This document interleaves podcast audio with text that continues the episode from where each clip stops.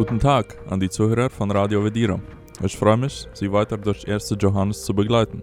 Beim letzten Mal haben wir davon gesprochen, dass es unter den Christen verschiedene Reife gibt. Also es gibt Kinder im Glauben und es gibt reifere Christen. Als Christen sollen wir danach streben, erwachsen und reif im Glauben zu werden. Wir sollen nicht mehr so denken wie Kinder, sondern durch das Studium von Gottes Wort sollen wir verändert werden, wachsen und so denken wie Jesus Christus. In dem heutigen Text finden wir wieder einen klaren Test dafür, ob man wirklich Christ ist oder nicht, ob man Heilsgewissheit haben kann oder nicht. Der Vers sagt in Kapitel 2, Vers 15 sagt es, Habt nicht lieb die Welt, noch was in der Welt ist. Wenn jemand die Welt lieb hat, in dem ist nicht die Liebe des Vaters. 1. Johannes 2, Vers 15. Wer die Welt liebt, in dem ist nicht die Liebe des Vaters.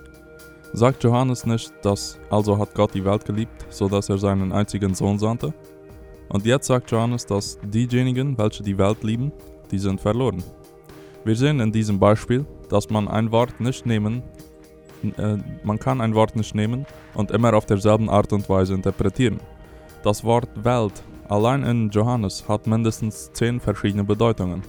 Zum Beispiel in Johannes 12, Vers 19 sagt es, die Pharisäer aber sprachen untereinander und sagten, ihr, ihr seht, dass ihr nichts ausrüstet. Siehe, alle Welt läuft Jesus nach. In anderen Worten, die Pharisäer behaupteten, dass die ganze Welt Jesus hinterherläuft. Kann man dies so verstehen, dass jede individuelle Person von allen Kontinenten der Erde, dass diese wirklich alle Jesus nachfolgen in Israel im ersten Jahrhundert? Natürlich nicht. Wenn es hier sagt, dass die ganze Welt Jesus nachfolgte, dann heißt es, dass eine große Menge von Personen Jesus nachfolgte. Und so kann man nicht ein Wort nehmen und immer auf derselben Art und Weise verstehen. Es ist wichtig, den Kontext zu betrachten und anhand davon interpretieren, was gemeint ist. Wenn wir hier den Kontext anschauen in 1. Johannes, dann ist mit Welt nicht jede individuelle Person auf der Erde gemeint. Was gemeint ist, ist vielmehr etwas Negatives, etwas Schlechtes. Es spricht von das Sündige, welches in dieser gefallenen Welt vorhanden ist. Wer die Sündige liebt, wer diese sündige Welt liebt, welches in der perversen und also wer die Sünde liebt, die es in dieser perversen und gefallenen Welt gibt, derjenige hat sicherlich nicht die Liebe Gottes in sich. Wessen Herz festhängt an den Dingen dieser Welt, derjenige zeigt damit, dass sein wahrer Gott der materielle Besitz oder die sündigen Lüste dieser Welt sind. Der Apostel ruft auf, weder die Welt noch die Dinge dieser Welt zu lieben. Der Christ ist an Gott und Jesu Königreich gebunden, während der Gottlose an dieser sündigen und gefallenen Welt gebunden ist. Jakobus, der Halbbruder von Jesus, sagte folgendes: Ihr Ehebrecher, wisst ihr nicht, dass Freundschaft mit der Welt Feindschaft mit Gott ist? Wer der Welt Freund sein will, der wird Gottes Feind sein. Jakobus 4, Vers 4. Dies ist eine sehr starke Aussage. Personen, die meinen Christen zu sein, sind aber hauptsächlich nur interessiert an den Dingen der Welt. Diese sind, also sie sind hauptsächlich eifrig für vergängliche Dinge. Diese Personen sind geistliche Ehebrecher. Wieso das? Weil die größte Liebe eines Christen sollte niemals ein, seiner Estancia gelten oder seinem Ehepartner oder seiner Familie oder seinem Auto oder sonst irgendeinem Besitz. Die größte Liebe eines Geretteten soll immer Gott gehören. Wer aber seine größte Liebe und Zuneigung anderen Dingen zuwendet oder gibt, der begeht geistlichen Ehebruch. Ein, ein wahrer Christ ist in Feindschaft mit der Welt. Die böse und sündige Welt hat keinen Frieden mit einem wahren Christen. Wer aber keine Feindschaft mit dieser verlorenen Welt hat, der ist sicherlich in Feindschaft mit Gott. Leider suchen so viele Menschen heutzutage die Freundschaft mit dieser Welt. Menschen wollen anerkannt werden, sie wollen akzeptiert werden, wollen geliebt werden von der Welt.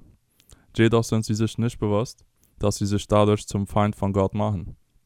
Wer in Frieden ist mit Satans Welt, der ist ganz sicher im Krieg mit Gott und sein Königreich. Der Theologe Steve Lawson sagt, dass wenn wir Gott gefallen, dann ist es egal und irrelevant, wem wir nicht gefallen. Und wenn wir aber Gott nicht gefallen, dann ist es auch völlig egal, wem wir gefallen. Laut Jakobus, wenn wir Gott gefallen, dann werden wir der sündigen Welt nicht gefallen. Wenn wir aber der Mehrheit von dieser verlorenen Welt gefallen, dann werden wir ganz sicherlich nicht Gott gefallen. Auch Jesus sagte, niemand kann zwei Herren dienen. Entweder er wird den einen hassen und den anderen lieben oder er wird an dem einen hängen und den anderen verachten. Ihr könnt nicht Gott dienen und dem Mammon, nach Matthäus 6, Vers 24. Mit Mammon hier ist weltlicher und materieller Reichtum gemeint. Dies heißt nicht, dass ein Christ nicht reich sein darf oder finanzielle Geschäfte machen, aber es heißt, dass ein Christ Gott liebt und alles in der Welt hasst im Vergleich zu der Liebe, die er zu Gott hat. Ein Christ darf gutes Essen, die Natur, die Tiere und so weiter genießen hier auf Erden. Es ist alles ein Gnadengeschenk Gottes, wofür wir dankbar sein sollen. Aber im Vergleich zu der Liebe, die ein Christ zu Gott hat, ist alles hier auf Erden nur Abfall und Müll. Es ist wertlos im Vergleich zu Jesus Christus. Der wahre Schatz eines Geretteten ist Gott, niemals etwas Weltliches oder Materielles. Weiter sagt Johannes, denn alles, was in der Welt ist, des Fleisches Lust und der Augenlust und ho hoffärtiges Leben, ist nicht vom Vater, sondern von der Welt. Die perversen, stolzen, unmoralischen und sündigen Dingen, Dinge in dieser Welt, diese kommen nicht von, Go vom Gott des Lichts, sondern vom Gott des Bösen. Johannes schreibt später, wir wissen auch, dass wir zu Gott gehören, auch wenn die ganze Welt um uns herum vom Teufel beherrscht wird. Nach 1. Johannes 5, Vers 19. Die ganze Welt wird vom Bösen, also von Satan, beherrscht. Dies gesagt, wir müssen immer klar haben, dass Satan nicht souverän ist. Jesus sagte in Matthäus 28, Vers 18, Mir ist gegeben alle Gewalt und Macht im Himmel und auf Erden. Also derjenige, der die Allmacht über alles hat, der die Souveränität hat, das ist Jesus Christus, sogar über diese sündige Welt. Aber Gott gibt Satan die Erlaubnis, dass er kann in dieser Welt wirken. Satan beherrscht diese Welt im Sinne davon, dass er mehr Einfluss hat in dieser Welt als das Gute, Heilige und Göttliche. Es gibt mehr Ziegen als Schafe. Es gibt mehr Kinder Satans als Kinder Gottes. Es gibt mehr Sünde als Heiligkeit. Es gibt mehr falsche Religion als wahre Religion. Es gibt mehr Werbung für Sünde als Werbung für Bibel. In dem Sinn ist Satan derjenige, der die Welt beherrscht. Und daher sollte kein Christ sich wundern, dass diese Welt so gefallen und sündig ist. Und jeder Christ ist aufgerufen, sich auf das Himmlische und Ewige auszurichten, nicht auf diese Welt. Paulus sagt, trachtet nach dem, was droben ist, nicht nach dem, was auf Erden ist. Kolosser 3, Vers 2. Diese sündige und gefallene Welt ist nicht die Heimat vom Christen. Jesus selber betete, ich habe ihnen dein Wort gegeben, und die Welt hasst sie, denn sie sind nicht von der Welt, wie auch ich nicht von der Welt bin. Johannes 17, Vers 14. Der Christ lebt zwar eine Weile in dieser Welt, aber er ist nicht von dieser Welt. Er gehört nicht zu dieser Welt. Paulus sagte, wir dagegen haben unsere Heimat im Himmel. Von dort erwarten wir auch Jesus Christus, unseren Herrn und Retter. Nach Philipper 3, Vers 20. Um Heilsgewissheit zu haben, sollten wir unser Herz prüfen, ob es die Welt liebt oder Jesus. Sind wir mehr darum besorgt, unser Reich auf Erden zu bauen, statt Jesus, statt Jesu ewiges Königreich zu bauen? Geben uns die Dinge dieser Welt mehr Freude als die geistlichen Dinge? Sind wir mehr darum besorgt, dass die Welt uns liebt, statt dass Gott uns liebt? Wollen wir mehr, suchen wir mehr den Gefallen der Welt als den Gefallen Gottes? Je mehr wir Jesus lieben, desto weniger werden wir die Welt lieben. Je mehr wir die Welt lieben, desto weniger werden wir Jesus lieben. Es ist nicht möglich, dass unsere Liebe zu Jesus und unsere Liebe zur Welt beide gleichzeitig stärker werden.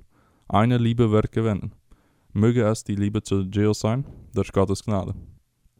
Danach erklärt der Apostel Johannes, wieso Christen nicht an die Welt gebunden sein sollen. Er sagt, und die Welt vergeht mit ihrer Lust. Wer aber den Willen Gottes tut, der bleibt in Ewigkeit. Nach 1. Johannes 2, Vers 17. Alles, was auf der Welt ist, das ist vergänglich. Es existiert für eine Weile und dann ist es weg. Passend hierzu sind die Worte von Prediger. Alles ist vergänglich und vergeblich, sagte der Prediger. Nichts hat Bestand. Ja, alles ist vergebliche Mühe. Der Mensch plagt sich ab sein Leben lang. Doch was bringt es ihm ein? Hat er irgendeinen Gewinn davon? Nach Prediger 1, Verse 2 und 3.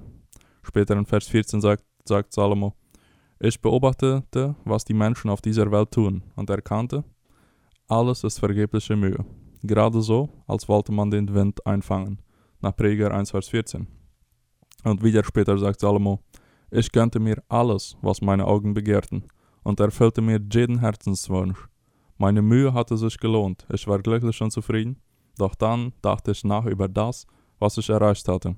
und wie hart ich dafür arbeiten musste, und ich erkannte, alles war letztendlich vergebens, als hätte ich versucht, den Wind einzufangen.